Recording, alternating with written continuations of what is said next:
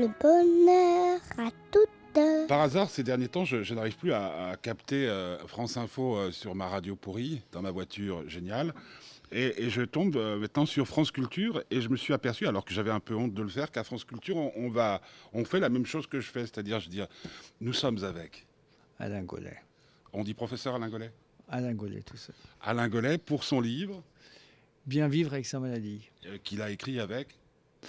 Le professeur Jordan, qui est un ami qui est pédagogue et qui travaille avec moi depuis bientôt 20 ans. Donc vous êtes des amis de 20 ans. Voilà, tout à fait. Ouais. Et, et donc, euh, ce livre, nous en parlons aujourd'hui. on est le 23, si je ne m'abuse. Avril, oui. Ouais, c'est ça. 2013, et il est 2013. aux alentours de 15h. J'ai trouvé mir- miraculeusement une place dans ce quartier. Et ma première question, alors ça on ne le fait pas sur France Culture, euh, la, la- la médiatisation, répondre à des questions euh, de journalistes, tout ça, c'est une chose qui vous plaît?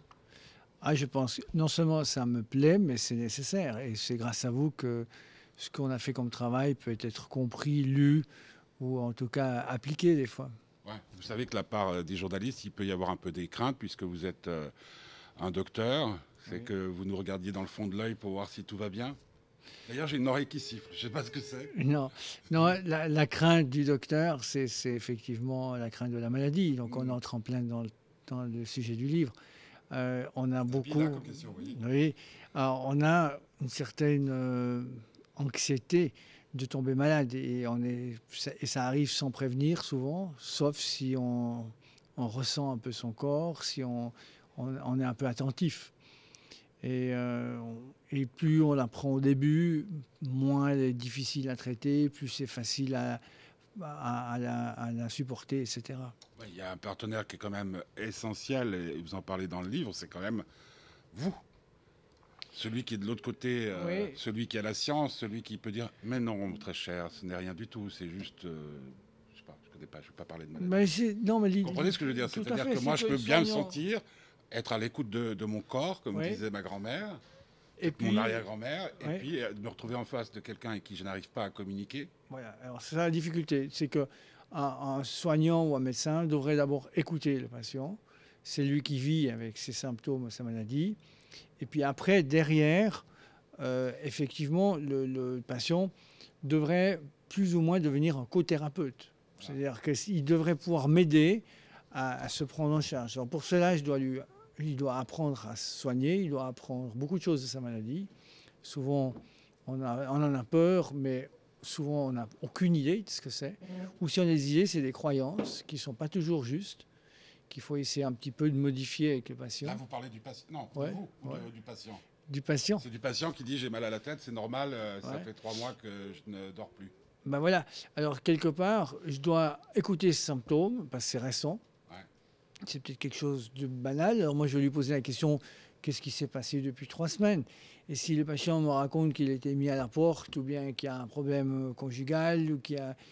C'est pas étonnant qu'il dorme plus. ensemble. Ça peut aller les deux en même temps, voire pire. Ouais. Mais, mais si vous voulez, quelque part, autour de l'histoire du patient, je peux me rendre compte si c'est quelque chose de, dangereux ou pas dangereux. Donc l'écoute est tr- très importante. Après, si le patient, malgré cela, euh, va toujours pas bien, ben, c'est peut-être l'occasion de, de- de faire des examens supplémentaires.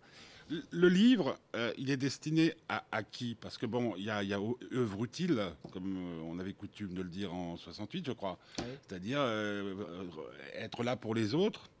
Avec votre ami, vous vous êtes dit on va faire un livre. comment ça naît? C'est Bon, une discussion. après- C'est une approche qu'on a ensemble depuis longtemps. Je dirige un service, on fait de l'éducation aux patients, aux on est patients. aux patients diabétiques, et on a une école pour des soignants. Mais si vous voulez, cette, cette, euh, façon de travailler, ça date de 20-25 ans. C'est une nouvelle forme humaniste de la médecine qui est même un service au Hugues. Mais pourquoi on est venu à cela? Parce qu'on a écrit des bouquins pour les soignants d'abord. On a écrit des, des- comment motiver son patient, etc. Puis après, on s'est dit, mais on pourrait prendre le- le- le- la, la démarche du côté du patient. On s'est mis nous-mêmes aussi dans la peau. On a écouté des patients. Et on- des patients on est, mais on est des patients. On est des patients. Du reste, je l'ai mis à plusieurs endroits. euh, Alain et André, je, dans, dans ce- c'est- et, et aujourd'hui, c'est assez étonnant parce que je souffre de, de, de douleurs dans le dos. Et dimanche soir, j'ai commencé à avoir des douleurs importantes parce que j'ai dé- aidé à déménager mes parents. Et euh, ben, j'ai écouté, j'ai pris des médicaments et je me suis mis au plumard et je suis sorti du lit aujourd'hui à 11h30. Parce que- normal, il fallait aller à la TV. Et voilà. Mais si j'avais pas bien écouté, je me serais retrouvé encore plus bloqué et je serais peut-être pas venu du tout. Donc j'ai prévenu la maladie. J'ai ressenti, prévenu et on a anti, j'ai anticipé la catastrophe. Mais le, le livre euh, est, à mettre dans toutes les mains, si j'ose m'exprimer Ah, ainsi? mais oui, vraiment. C'est vraiment pour tout un chacun. Euh, on est toujours potentiellement un malade, mais on a quelqu'un dans l'entourage qui est malade. Il y a un chapitre pour l'entourage. Ah, Il y a un chapitre aussi comment on devrait choisir son soignant et son, son médecin. Je pense que c'est un livre qui est là pour euh, tout un chacun, comme je le disais. Donc, public très large. Ah, Très large, oui. Ah. Facile à faire. Écoutez, les deux, on, on aime écrire. Donc, euh, pour c'était un bon challenge, mais c'est quelque chose qui est, qui est assez naturel chez moi, de- de- d'écrire. c'est une écriture un peu parlée aussi. Ouais. Ouais. Non, puis, puis pra- euh, est-ce que j'ose dire Pragmatique. pragmatique, pratique. Ouais. C'est-à-dire que le livre, il tombe pas des mains après 10, 10 pages, on tourne, on dit tiens, il y a des tableaux, il y a des tas de choses. Ouais. Il y a, il y a- excusez-moi de vous poser la question, mais vous semblez être un homme extrêmement ouvert. Il y a des premières lectrices ou des premiers lecteurs qui Oui. vous disent, peut-être vos enfants, je sais pas, euh, qui Nos disent non, non, mais alors là, Toto, tu, Nos tu vas trop loin. conjoints ou bien nos, nos collaborateurs. Patients, que- des qui des ne collaborateurs, ouais, c'est ça. Mais des collaborateurs, à commencer par ma secrétaire qui a l'habitude Voilà, de, euh, ce- qui voilà et puis qui, qui relisent et puis qui disent non mais là on comprend rien. Voilà, voilà. Moi je suis très ouvert quand, Parce que c'est pour ça quand que je- ma secrétaire dit que c'est pas clair, c'est quelque part euh, on n'a pas été. On n'a pas été clair. On n'a pas été clair. C'est pour ça que je me permettais de vous poser la question, parce qu'il me semblait à la lecture qu'il y avait déjà eu un passage comme ça, parce que des fois ça peut être tellement docte ou tellement...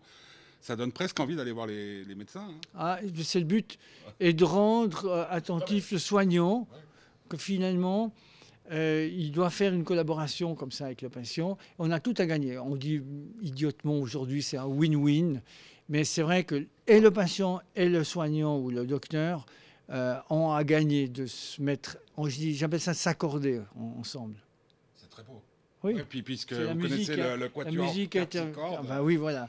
ouais, c'est oui. ça, co- comment s'accorder ben, Comme les violons. Bah voilà. Dans un orchestre, si on s'accorde pas, on joue faux. hein. Mais est-ce que, est que quelque part, comme il faut pas le dire, il n'y a pas aussi un peu d'utopie dans votre travail?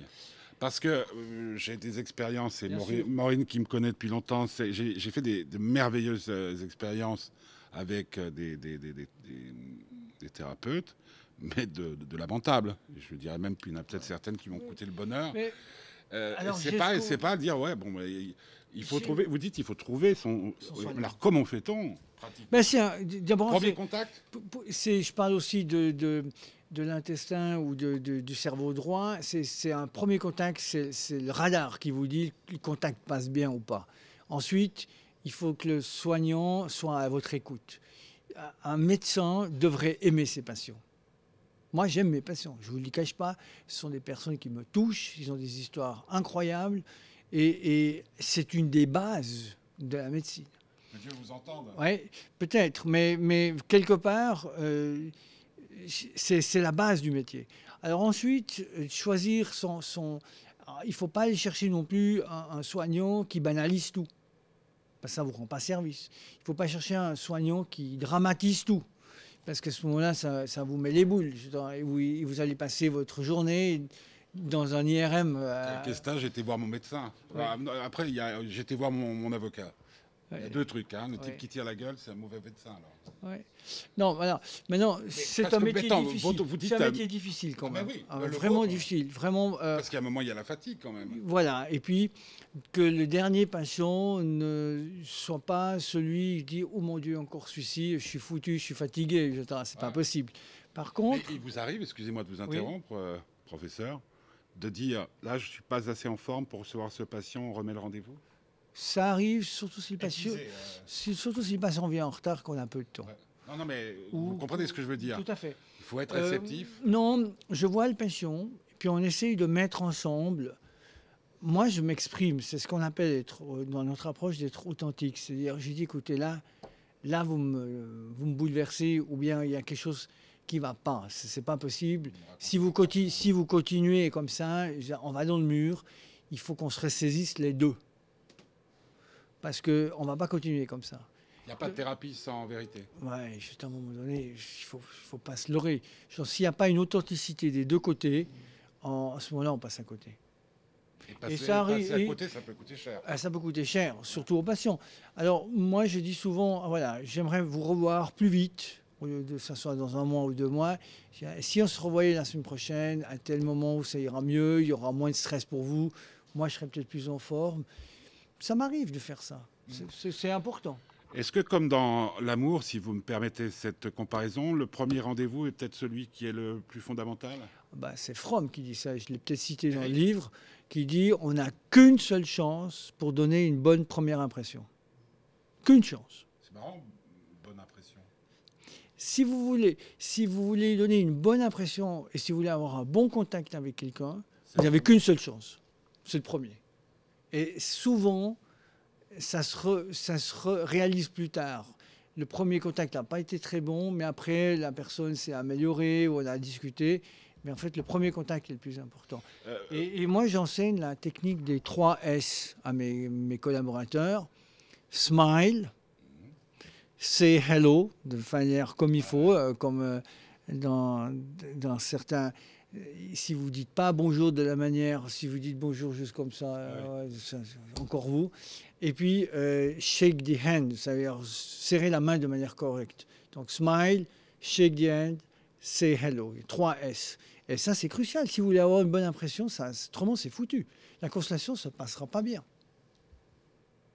Et le temps euh, de, de la consultation, parce que je ne suis pas très, très, très docte en matière d'assurance et tout ça, mais euh, maintenant, quand je reçois les factures, je vois 20 minutes, 20 minutes, 20 minutes. Ouais.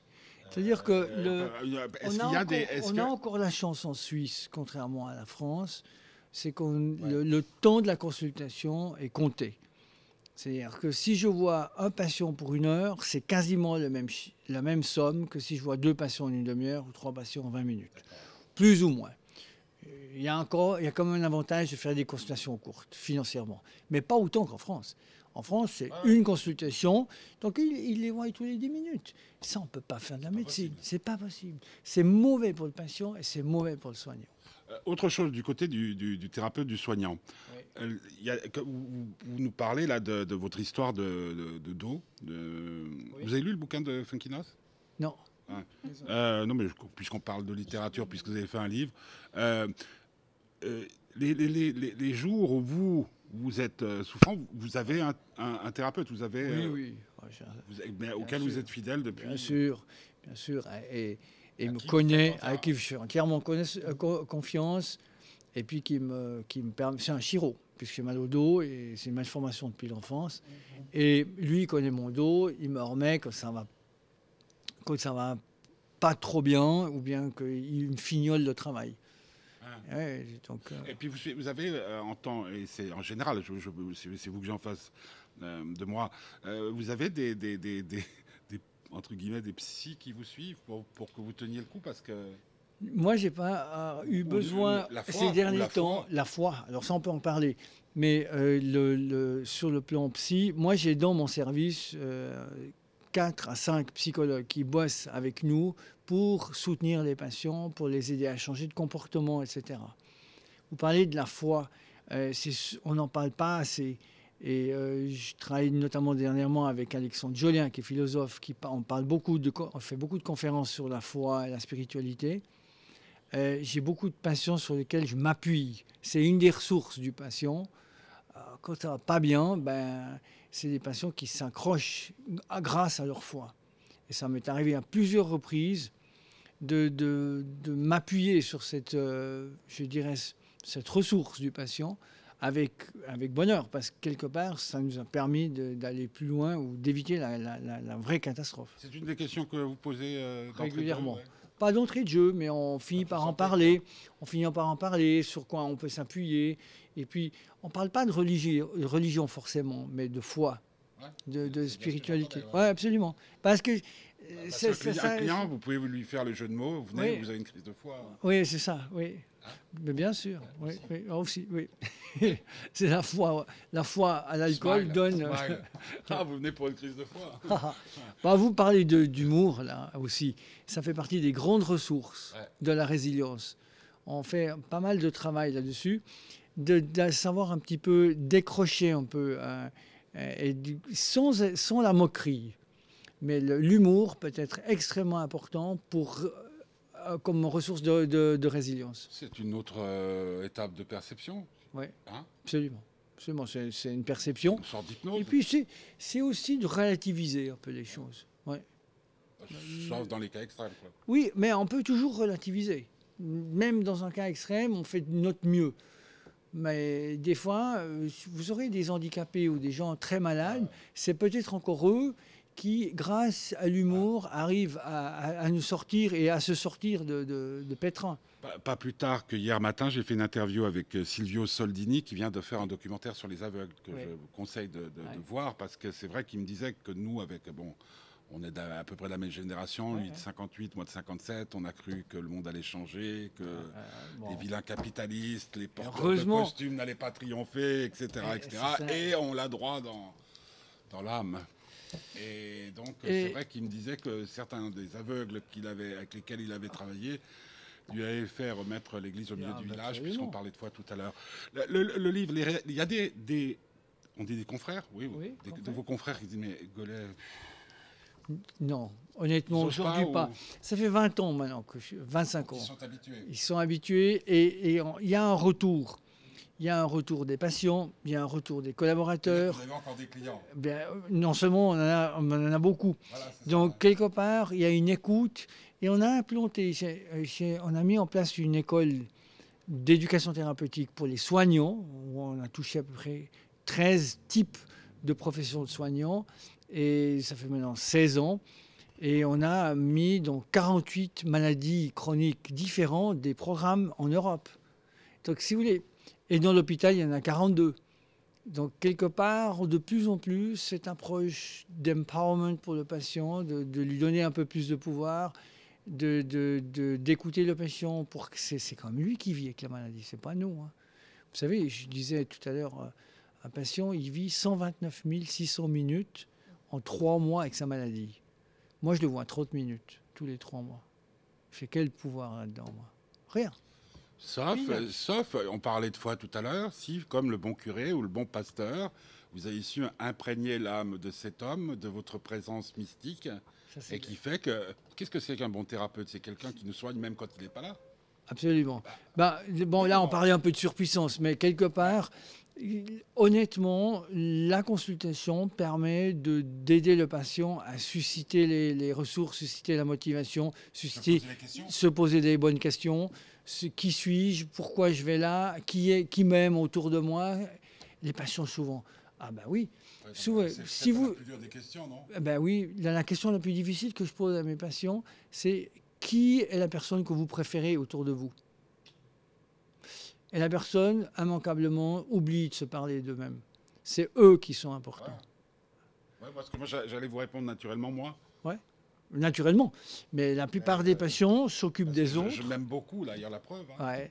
Les- non, mais les patients souvent euh, parlent avec leurs. euh, euh, s'occupent de leurs conjoints, s'occupent de leurs enfants, de leurs petits-enfants, de, de la société machin De cru, François Hollande. De François Hollande, par exemple. Cahuzac, oui. Oui. En, Alors, en gros, c'est le recentre. ah oui, alors, on c'est bien ce que je- recentre. on recentre Ouais, l'individu sur lui-même. ouais, absolument. Et le truc qui est génial en plus, puisque non, je m'excuse, mais je, je trouve ça génial, parce que ce qu'il y a de formidable dans l'histoire, c'est que et ça lui offre d'autres perspectives. Totalement. Et moi, je parle, c'est, je crois, le premier titre, c'est de dire apprendre à se soigner pour grandir. Ouais. Parce que quelque part, grâce à la maladie chronique, souvent, on devient un peu moins bête, ou on devient un peu moins idiot. C'est-à-dire que, c'est-à-dire qu'on a des priorités. On commence peut-être à, à plus s'énerver pour n'importe quoi. Quand on a une vraie maladie, et je tends, euh, je- ça recadre. hein. Je veux dire, attends, il, a, a peut-être arrêté de se chipoter pour un rien. J'ai un excellent ami qui m'avait prévenu, qui s'appelle euh, Alexandre Jardin, Et j'ai eu un problème de santé assez grave. Et il m'a dit, tu vas voir, c'est comme quand tu tombes sur la bonne femme ou que tu gagnes à la loterie ou que ton équipe préférée gagne un match. Il n'a pas dit ça, mais c'est moi qui le dis. Ça, ça, va durer six mois. Puis au bout de six mois, tu oublies que tu étais malade, tu oublies que tu avais des bonnes résolutions parce que tu retombes dans le train-train. Ton patron va te, de nouveau te frustrer, ta femme te tromper. Enfin bref, voilà. Bah, et, et, et, donc ça veut dire qu'il faut être longtemps. Enfin, il faut que la relation avec euh, le thérapeute dure plus longtemps que la plupart des mariages. Bah, C'est-à-dire que c'est à long terme qu'on qu discute. On appelle la maintenance d'une maladie chronique pour éviter les rechutes. C'est-à-dire que clairement, le soignant, il doit être là pour euh, recadrer, diriger, accompagner le patient qui, qui, qui a tendance à, à, déraper un peu plus qu'avant, etc. Donc je crois que c'est un rôle, c'est pas un bon terme, le coach, mais le, le soignant, usité euh, pour, euh, pour un rien. Non, mais je ne voudrais pas l'utiliser. Mais, mais en fait, le, le soignant devrait hmm, c'est un peu présomptueux. C'est-à-dire, vraiment, il est là pour guider le patient et, et, et l'accompagner quand ça ne va pas bien. Le, le berger ouais. Le berger connaît bien son troupeau. Ah, ben bien sûr. Oui, normalement, il... ah, vraiment. Moi, je pense que le, le... je donnais l'exemple tout à l'heure de, de, la danse. Euh, on, on, quand vous dirigez en dansant, ça ne va pas aller, mais vous devez guider. Vous devez guider votre partenaire, autrement, et vous, vous laissez vous guider. C'est-à-dire que vraiment, il faut aller ensemble. Il faut au même rythme. Autrement, vous marchez dessus. Est-ce qu'il euh, y a la suite Il y a bien vivre avec euh, sa maladie. Est-ce qu'après, ça sera bien vivre avec son malheur? bah, Je ne sais pas si on peut dire cela, mais on... Vous comprenez Tout est à fait. Est-ce qu'il peut y avoir euh, encore plus de développement, puisqu'il y a développement personnel, recherche d'identité Moi, je suis persuadé qu'on peut, euh, on peut se pencher sur les, les, les, les philosophes et sur ce qui a été écrit euh, par rapport à... Il y a des, des, des façons d'être et des façons de vivre issues du bouddhisme, issues de, de, toutes sortes de... Il y a, il y a un exemple euh, des philosophes, de la spiritualité ou des religions qui a été des un peu oublié. Et des musiciens, des poètes, absolument. Absolument. Non, on est d'accord. C'est l'imagination. Je me disais, tiens, ça serait génial si il existait un institut ouvert à tous, c'est une idée que je défends depuis maintenant, bah, depuis la création de ça, c'est-à-dire un institut où justement des poètes, des musiciens, vous parliez de, de, ouais. on parlait de terpsichorde, c'était extraordinaire de les sûr. voir ouais. euh, face à un public rock, hein, ce qui est, qui est, quand même le cas là, puis dire bon, allez, on va vous mettre du in the meat, puis bon, on est là, on est et on voit un public, euh, alors il y en a qui ne supportent pas, mais il y, y, a cette chose-là. Et je me demandais, est-ce que c'est ça la suite? Est-ce que dans, les, dans vos projets, euh, il y a ça, c'est-à-dire la création d'un mais ouvert à tous? Alors, dans les deux directions, c'est-à-dire qu'on a une, euh, on fait des laboratoires de philosophie pour le public ouais. avec Alexandre Jolien depuis 9 ans, où il y a à chaque fois 400 personnes. Ouais. Donc là, on discute et on présente des thèmes philosophiques et de spiritualité. Dans, mon, mon, service, j'ai fait en sorte qu'il y ait euh, beaucoup de professionnels, c'est-à-dire qu'il y a des art thérapeutes, des musicothérapeutes, il y a des psychologues, il y a des diététiciens, des médecins, des infirmières, dans l'idée qu'on a besoin d'une approche multidisciplinaire ou interdisciplinaire. Et, et l'idée serait d'avoir euh, encore là-dedans un philosophe ou un, un anthropologue, un artiste. Un artiste. Qui, ouais, un Alors artisan. les artistes, artisans, on a déjà, on a ceux qui font de l'art-thérapie. Il y a parmi eux, il y a des artistes et on fait faire des, des peintures, par exemple, à des patients. Il y en a une qui a été montée. Ah, je ne suis pas sûr que ça a été montré là au téléjournal, mais ils ont fait une, une, prise de vue. On a un tableau dans la cuisine, dans mon service, où un patient a fait un magnifique dessin et il dit le bon médecin devrait voir avec les lunettes du patient. Ah, ouais, donc ça vient de passion. Et ça, quelque part, ben, c'est un peu le leitmotiv. On mmh. devrait regarder le patient à travers son regard. Euh, dernière chose, est-ce que le plus grand danger euh, pour bien vivre avec sa maladie, c'est Internet? C'est pas un danger. Ce que je veux dire, euh, oui. on fait tous le cas. Ouh là, j'ai mal là. On va voir et on dit tumeur du cerveau. Et oui. avant d'aller voir son, son toubib. Je pense que le, le bon côté, c'est que les patients s'intéressent de plus en plus à connaître et à se, se renseigner. Et il a plusieurs, euh, plusieurs avis de, de, de, en fonction d'Internet. Après, c'est là où le soignant ou le médecin ne doit pas banaliser, dire tout ça c'est de la connerie, mais plutôt de dire, euh, voilà, ben ça c'est, c'est- on a démontré que ça s'est vu là, vous avez raison. Et puis, bon, peut-être que vous avez peut-être ce symptôme-là, et euh, on pourrait regarder ensemble, etc. Mais il ne faut pas que le patient devienne hypochon- hypochondriaque aussi. Parce que si vous ouvrez un bouquin de médecine, Ouais, vous avez probablement 4-5e de maladie. Ou- ou, bah, euh, même, hein, on va voir un film, le type il a un truc, on dit mais c'est exactement ce que j'ai ressenti. Oh. Alors là, là, là, il y a quand même, le soignant doit quand même pouvoir gérer un petit peu par son propre diagnostic euh, différentiel, c'est-à-dire par la, façon de poser les, di- les diagnostics sur la table. Ça, c'est le plus fréquent, ça, c'est le moins fréquent. En fonction de ça, il a peut-être ça, mais en fonction de ça, il a surtout, sûrement ça. Et puis, on a comme un raisonnement, on a une pratique, on a un feeling qui fait que ça ne va pas remplacer Internet. Euh, toute dernière question, euh, c'est est-ce qu'avec tout ce que vous avez fait, tout ce que vous êtes en train de faire, vous avez trouvé la paix de votre âme? Je peux dire que je suis assez serein. Oui, Vous pouvez mourir demain. Oui, je pourrais dire. Ce serait dommage. part que vous sauriez de quoi Non, mais je dirais. non, non, mais parce que j'ai encore beaucoup de choses à faire. Et puis, j'ai des tas de personnes que j'aime. euh, c'est- J'aurais beaucoup de Et- et regrets de Là, partir. maintenant, si je vous dis. euh, Oui, on a, j'ai- ça fait 25 ans que j'ai été dans cette direction. avant pas Euh, je- Aujourd'hui, je peux dire que ce qu'on a mis en place va rester. Va rester en Europe. de l'importance des traces. Ça reste une trace. Les livres sont une trace. Euh, je pourrais dire aujourd'hui, oui, effectivement, euh, je, je pourrais m'arrêter demain, mais ce serait dommage. Je parlais pas de vous arrêter, Ouais. qu'on vous arrête. Oui, qu'on m'arrête. Oui, je dis, je pourrais, euh, je dis, euh, si demain je devais mourir, bon, je m'en rendrais peut-être pas compte. Donc, Mais- plus, plus- mais- plus sage, plus philosophe qu'il y a 25 ans Ah oui, nettement. Du reste, on a trois parties dans la vie. hein. Une partie où on apprend, on a une, partie où on met en compétence, c'est-à-dire qu'on fait, comme on est en train de faire quelque chose ensemble là maintenant. Mais moi, je suis de plus en plus persuadé depuis longtemps, à travers la méditation, à travers beaucoup d'approches, il y a l'être. Et aujourd'hui, dans une société où on, on- on est quelqu'un parce que l'on fait, et non pas parce que l'on est. Et je pense aujourd'hui euh, que je suis, je suis prêt dans cette direction-là, euh, déjà maintenant. Ce qui ne m'empêche pas de faire encore quelque chose. Mais je pense que c'est une grosse erreur. Il y a une course-poursuite euh, du faire, de remplir son temps, de remplir euh, la majorité de son, de son agenda, et sou- souvent pour des choses qui sont un peu futiles. Je vous remercie. Merci à vous.